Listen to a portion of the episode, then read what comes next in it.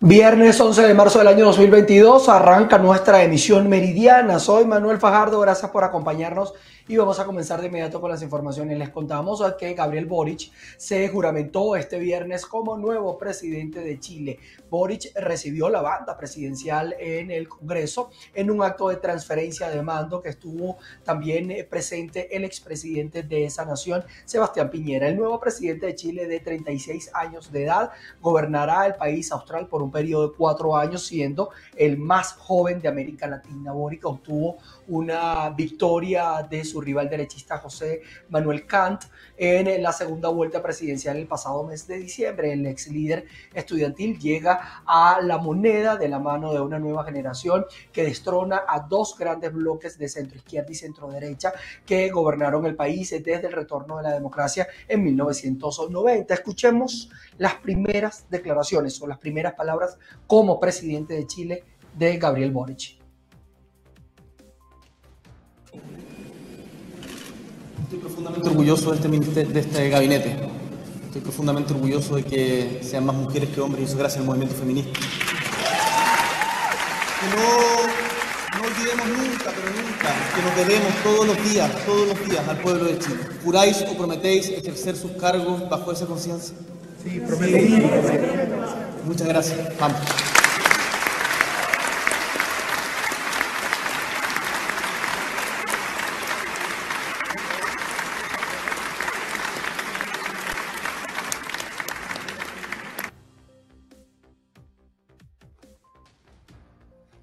Ahora, ¿quién es Gabriel Boric? ¿Cuál es eh, su visión política, la integración de todo su sistema de gobierno o quiénes lo van a acompañar en eh, la gobernanza de Chile? Vamos a verlo en el siguiente trabajo especial. A sus 36 años, el izquierdista Gabriel Boric se convierte en el presidente más joven de Chile representante de la coalición Apruebo Dignidad que reúne al Frente Amplio y al Partido Comunista, el hasta ahora diputado llega al poder tras vencer en diciembre en balotaje con más de 11 puntos de diferencia al candidato de extrema derecha José Antonio Cast. Y trae una retórica feminista, ecologista, de códigos millennial y moderación en un país que busca un nuevo pacto social. Tenemos que hacernos cargo del insoslayable desafío que implica la crisis climática.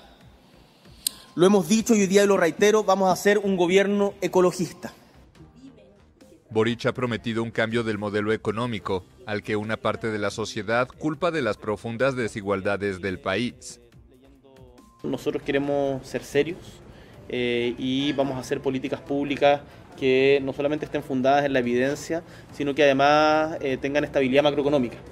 Em, sin, por cierto, renunciar a nuestras convicciones, que es la de construir un estado de bienestar para los chilenos y chilenas. Su gobierno marca la coronación de un cambio generacional en la política chilena que comenzó en 2017 con el ingreso al Congreso de dos de los líderes del Frente Amplio, Boric y Giorgio Jackson, junto a la comunista Camila Vallejo. Ambos integrarán ahora el nuevo gabinete, que se caracteriza por tener una mayoría de mujeres y una gran diversidad política, este gabinete tiene la misión de poner los cimientos de las grandes reformas que nos hemos propuesto llevar adelante en nuestro programa. Es justamente nuestro programa lo que une a este equipo con el mandato que los chilenos y chilenas nos pusieran en este lugar. Según analistas, el nuevo presidente comienza con un clima favorable de la opinión pública, pero no la tendrá fácil en el Congreso, donde la alianza oficialista tiene apenas 37 diputados en una Cámara de 120 escaños y 5 senadores de un total de 50. Aunque sumaría el apoyo del Partido Socialista, no le bastará para obtener una mayoría mínima en el legislativo, su poca experiencia política enfrenta además la desconfianza de los sectores de derecha e izquierda radical. Boric reconoce que le queda mucho por aprender, se desmarca de los gobiernos bolivarianos de la región y sostiene que sus referencias de bienestar social pasan por los países nórdicos en Europa, Uruguay o Nueva Zelanda. Ya tiene por delante un primer desafío, enfrentar la crisis económica producto de la pandemia que aún se siente entre la población.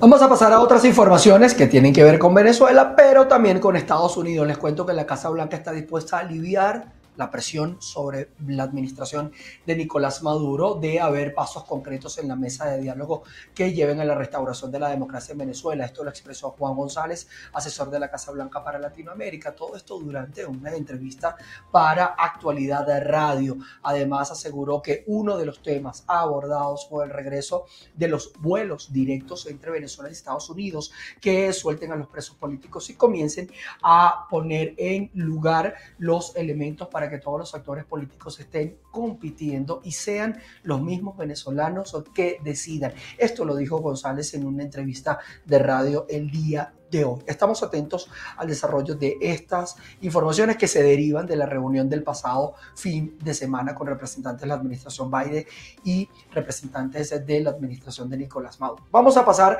a notas ya en Venezuela, en las regiones. Les cuento, la Federación de Trabajadores de Carabobo aseguró que en la región no hay ninguna empresa que haya incrementado su capacidad operativa. El sector continúa deprimido y labora en un 20% de su capacidad. Gracias por el contacto. La situación de las empresas en Carabobo ha llevado a muchos trabajadores en busca de otros destinos para mejorar sus ingresos familiares. En la región, más de 5.000 empresas han cerrado sus puertas, así lo informó Johnny Magdaleno, secretario general del Sindicato de Trabajadores en Carabobo, FETRA Carabobo. Veamos. No es una realidad lo que se viene vociferando en el país del crecimiento de la actividad productiva en Venezuela. Esto es una falsedad eso. Aquí en Venezuela y especialmente en Carabobo, lo que ha venido creciendo son los bodegones. Los trabajadores hoy en día hacemos énfasis y recalcamos que tenemos que activar el artículo 91 de la Constitución en cuanto al tema de los salarios. Los salarios en Venezuela no existen. Lo que quiere decir que se han perdido las discusiones, las negociaciones de las convenciones colectivas y tenemos que ir hacia allá. Tenemos que aclarar, los contratos colectivos no son simplemente salarios. Ahí hay cláusulas socioeconómicas y económicas, como los servicios funerarios, los servicios de caja de ahorro y, etcétera, que se han desaparecido. El representante laboral destacó que el reciente anuncio realizado por el Ejecutivo de anclar el salario a medio petro sigue siendo insuficiente. Reiteró que los trabajadores continuarán con la lucha hasta que se respete el artículo 91 de la Constitución que establece que todo trabajador tiene derecho a un salario suficiente que le permita vivir con dignidad. Desde el Estado Carabobo, región central de Venezuela, le reportó Ruth Laverde.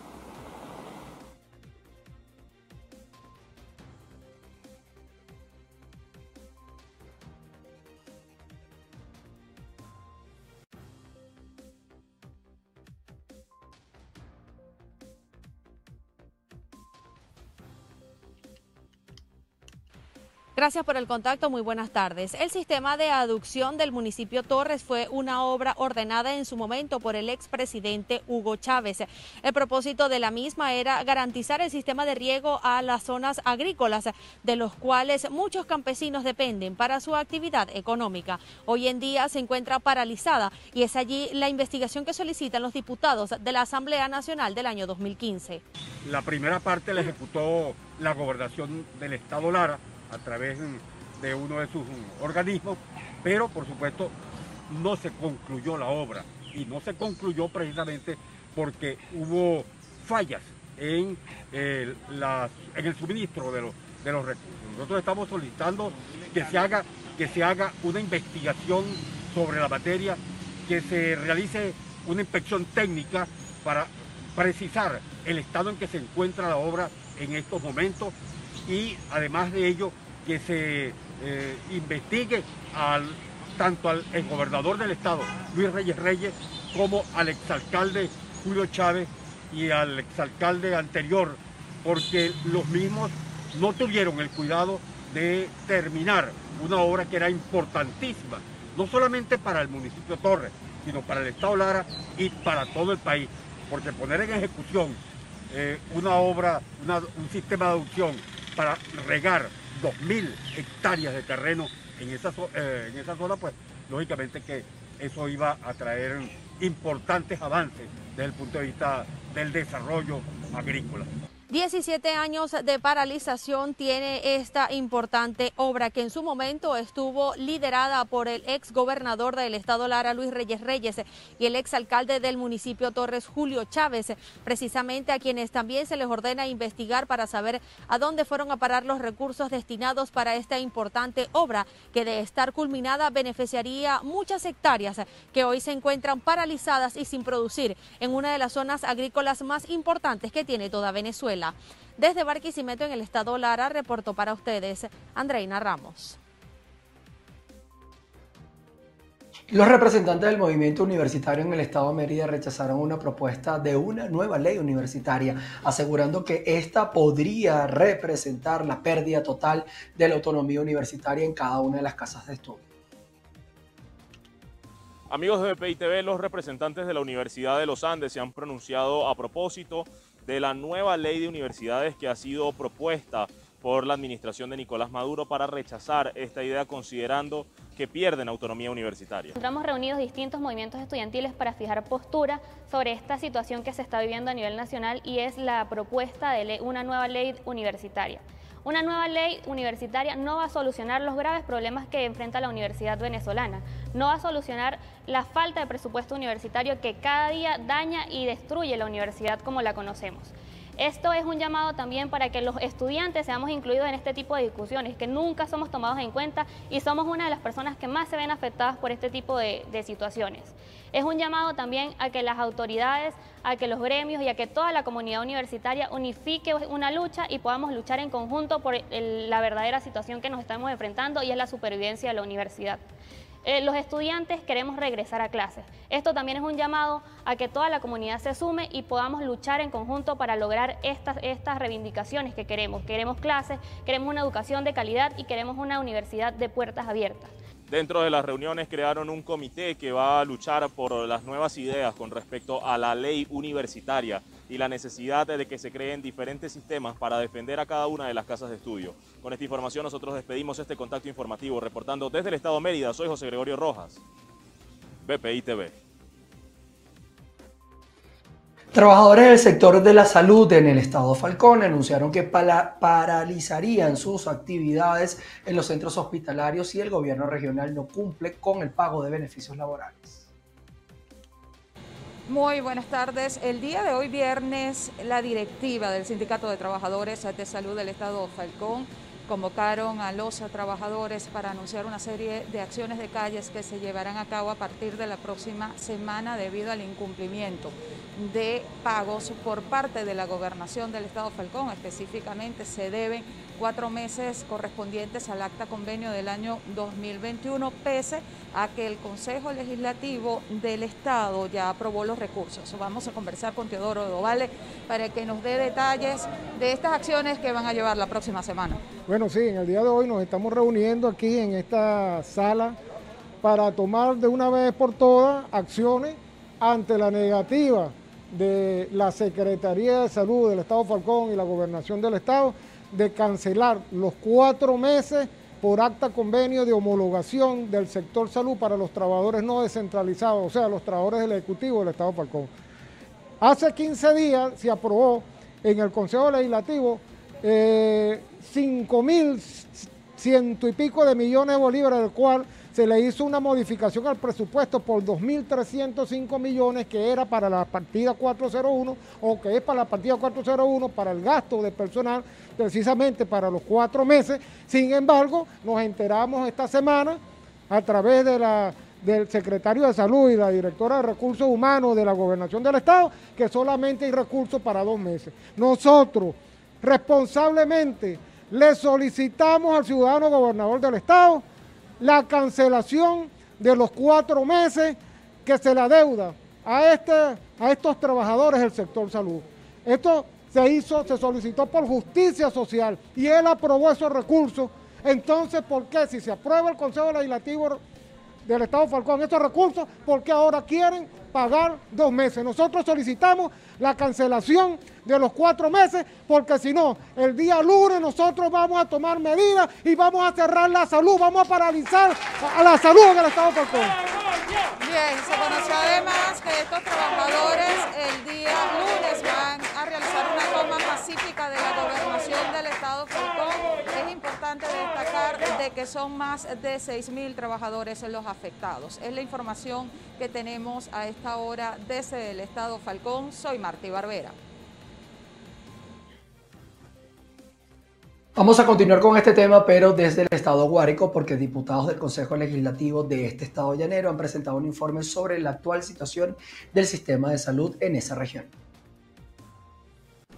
Estos legisladores de oposición que integran el Consejo Legislativo de esta zona llanera del país visitaron al menos seis hospitales y cuatro centros de diagnóstico integral acá en el estado Guárico, aunque reconocen que existen algunos planes de recuperación en cuanto a la infraestructura de algunos CDI. Esto manifestaron que aún existen casos donde se reflejan incluso fallas en las aguas servidas cuatro CDI de los 19 que nosotros hemos visitado hasta ahora es producto también de la generalidad de la crisis eh, de salud pública que se está viviendo en el estado Guárico. Es decir, eh, poca dotación, no hay ambulancia, no hay agua por tubería, e incluso en el CDI de, de, Parapara eh, hay un problema con las aguas, con las aguas servidas. Entonces no hay agua por tubería y hace, y hace poco se inauguró no hay dotación de medicina ni de material de salud. Esa es la realidad que se está viviendo en estos momentos en los, en los CDI en el estado Guárico. Parte de este diagnóstico contribuye a las investigaciones que iniciaron hace más de 15 días en la Dirección Regional de Salud, donde se detectaron presuntos casos de corrupción. Los legisladores aseguran que las responsabilidades ante esta situación no pueden ser particulares quien ostentaba el cargo de la jefatura de salud era jefa de región de salud única del Estado, es decir, que administraba los recursos nacionales del Ministerio de Salud y administraba los recursos de la gobernación del Estado Guárico. Es decir, ahí, existía, ahí existía en esa dirección de salud, mm, que ahorita está investigada por presuntamente hechos irregulares desde el punto de vista administrativo, ahí existe la corresponsabilidad porque manejó los recursos nacionales y los recursos de la gobernación del Estado Guárico en, durante una gran parte de su gravitación como autoridad única de salud en el Estado Guárico. El informe elaborado sobre este diagnóstico en el sector salud será entregado en distintas instancias nacionales, así como también al propio gobernador de este estado y a la presidenta del Consejo Legislativo. En Guárico, Venezuela, Jorge González. Desde hace 53 años, San José fue declarado como patrono de Cantarrana, una populosa comunidad de Cumaná, esto en el estado Sucre. En su honor se realizan actividades religiosas, culturales, deportivas y formativas desde el 10 hasta el 19 de marzo. Andrea Fabiani nos tiene el informe. Un saludo amigos de BPI TV. Establecemos el contacto desde el estado Sucre. Desde el 10 y hasta el 19 de marzo se realizarán las ferias en honor a San José, el patrono de la Iglesia Universal declarado por el Papa Pío IX y también patrono de la comunidad de Cantarrán en la ciudad de Cumaná desde hace 53 años. Con actividades religiosas, culturales y deportivas, los ciudadanos celebrarán esta festividad. Una vez más se retoman estas actividades culturales en honor a San José este 2022, cargada principalmente del pueblo de Cantarrana, cargada de emoción, cargada de cultura, cargada de tradición y religiosidad, para que puedan venir y disfrutar desde el 10, desde este día hasta el 20 de marzo. Se estarán desarrollando actividades culturales, religiosas, deportivas, formativas, eh, turísticas, para resaltar una vez más a este pueblo cultural como lo es Cantarrana, para llevar a cabo a nuestros niños, a nuestros jóvenes, a nuestras familias, a nuestros visitantes, una de las mejores celebraciones como lo es la celebración a San José, que es este próximo 19, donde tendremos este, nuestra misa solemne en las adyacencias de las calles de Cantarrana. Invitamos a todo nuestro pueblo a disfrutar y a festejar de toda la programación que tiene este comité organizador. Nuestro alcalde Luis Javier Sifonte comprometido una vez más con las comunidades en resaltar nuestro acervo cultural. Nos comprometemos a hacerle seguimiento y a estar apoyando cada una de estas actividades que se van a desarrollar en pro de toda la comunidad de Cantarrana. A raíz de la pandemia, las actividades en honor a San José habían sido limitadas durante dos años. Sin embargo, este 2022 se retomarán las ferias en honor a San José, donde los ciudadanos promueven y celebran el legado de este santo. Desde el estado Sucre, reportó para ustedes Andrea Fabiani. Vamos a establecer pausa, pero al regresar nosotros vamos a estar revisando qué ocurre entre Rusia y Ucrania. Hay actualización en este conflicto que ya lleva más de 15 días aproximadamente. No se aparte. Como les contamos, vamos a revisar todo lo que viene ocurriendo hasta este momento en este conflicto entre Ucrania y Rusia. Les digo que el presidente Joe Biden hace algunos minutos ha solicitado al Congreso que elimine el estatus preferencial de Rusia en las relaciones comerciales con esta nación, medida que va a afectar gravemente a la economía rusa. Asimismo, Biden también ha dicho que se prohíbe eh, importar alcohol, mariscos y diamantes rusos a Estados Unidos. Entre tanto, Emmanuel Macron, presidente de Francia, ha dicho que se espera o que la comunidad de países en Europa va a analizar imponer sanciones de carácter masivo hacia, hacia, hacia Rusia en relación y en rechazo a todo lo que viene ocurriendo con la invasión rusa a esta nación. Les cuento que esta, esto no ha detenido de alguna manera el avance militar de Rusia porque ha realizado nuevos ataques en dos ciudades ucranianas. Mientras tanto, Vladimir Putin, presidente de Rusia, dice que las sanciones lo fortalecen. Y Volodymyr Zelensky, eh, presidente de Ucrania, ha solicitado mucha más ayuda a la Unión Europea. Los ataques en Ucrania continúan. Dos ciudades fueron bombardeadas. En Lux, se reportaron tres detonaciones y en Dnipro tres ataques aéreos rusos, así lo informó Mikhailo Podolyak, asesor presidencial. El presidente ruso Vladimir Putin aseguró que las sanciones le benefician ya que en los últimos años, donde los occidentales le impusieron restricciones, ellos adquirieron nuevas competencias. También calificó como positivos algunos pasos que ha visto en las negociaciones con Ucrania. Además, Putin respaldó el plan de enviar combatientes voluntarios a Ucrania, destacando a los ciudadanos sirios para esta labor. El presidente Volodymyr Zelensky aseguró que Rusia contrata asesinos sirios para destruir a Ucrania. Además, pidió a la Unión Europea que haga más. Debe hacer más por Ucrania, aseguró Zelensky, quien señaló que las decisiones de los políticos deben coincidir con el estado de ánimo de su pueblo. Por otro lado, la OTAN asegura no querer una guerra abierta con Rusia. Así lo declaró a AFP Jens Stolberg, secretario general de la Alianza, quien participa en el foro diplomático en Antalya, sur de Turquía, donde también está presente el ministro de Relaciones Exteriores ruso, Sergei Lavrov. Por otro lado, la comunidad europea informó el desembolso de 300 millones de euros, la primera parte del paquete de 1.200 millones en ayuda financiera en emergencia a Ucrania. Con ello esperan que mejore la estabilidad macroeconómica de ese país. También la Unión Europea aprobó 500 millones de euros adicionales en ayuda militar. Y los refugiados ucranianos continúan en aumento. Ya se cifran en 2,5 millones de ciudadanos que han huido desde el inicio de la invasión rusa a ese país, según la última actualización de la Organización de Naciones Unidas. Vamos a revisar información que tiene que ver con Colombia. Fíjense que ya Migración Colombia ha dicho que va a cerrar a partir de este día sábado las fronteras, tanto por Paraguachón como por el eh, Puente Internacional Simón Bolívar, esto en el estado Táchira, por los procesos o por el proceso electoral que se va a llevar adelante el próximo día domingo, en una medida básicamente normal en medio de estos procesos electorales que eh, se van a llevar o el proceso electoral que se va a llevar el próximo día domingo en la elección de los integrantes a la Cámara de Representantes, también al Senado y la consulta interpartidista para elegir quienes van a aspirar por la silla de Nariño en la primera vuelta del próximo mes de mayo, que son las elecciones presidenciales. Por supuesto, la cobertura de BPI TV desde acá, desde el lugar de los acontecimientos, usted la va a tener acá por VPI TV. Les cuento que un incendio también de grandes proporciones se desató la mañana de este viernes, esto en la sede de la Escuela Superior de Posgrado de la Policía Nacional en Colombia. Tenemos el informe.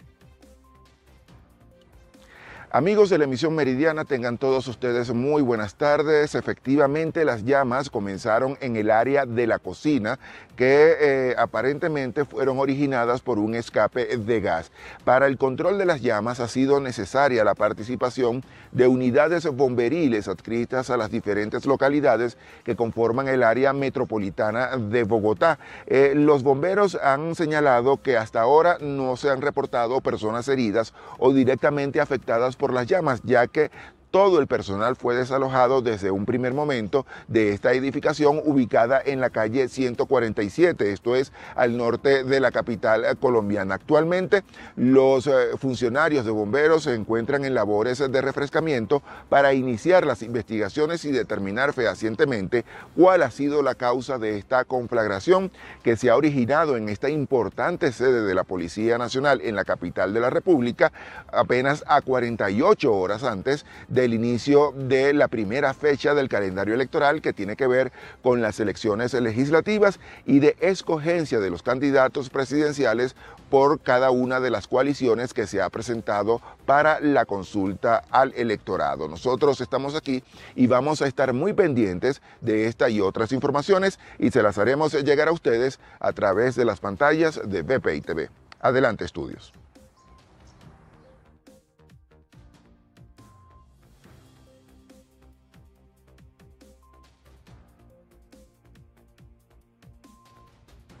Hacia los Estados Unidos desde la frontera. La Cámara de Representantes de Florida aprobó con 77 votos a favor y 42 en contra un proyecto de ley que impide la entrada de inmigrantes que ingresan de forma ilegal a Estados Unidos desde la frontera. El proyecto fue presentado en diciembre por el gobernador Ron DeSantis, quien criticó las políticas migratorias de la administración del presidente Joe Biden. El gobernador republicano también busca reelegirse este año. El instrumento también niega licencias de operación a refugios que albergan a inmigrantes bajo contratos con el gobierno federal, a menos que previamente exista un acuerdo de resaneamiento entre el gobierno federal y el gobierno estatal. Los demócratas señalaron que la ley será demandada en los tribunales y esperan que sea detenida. Ahora el proyecto pasará a la oficina del Ejecutivo para su puesta en vigor.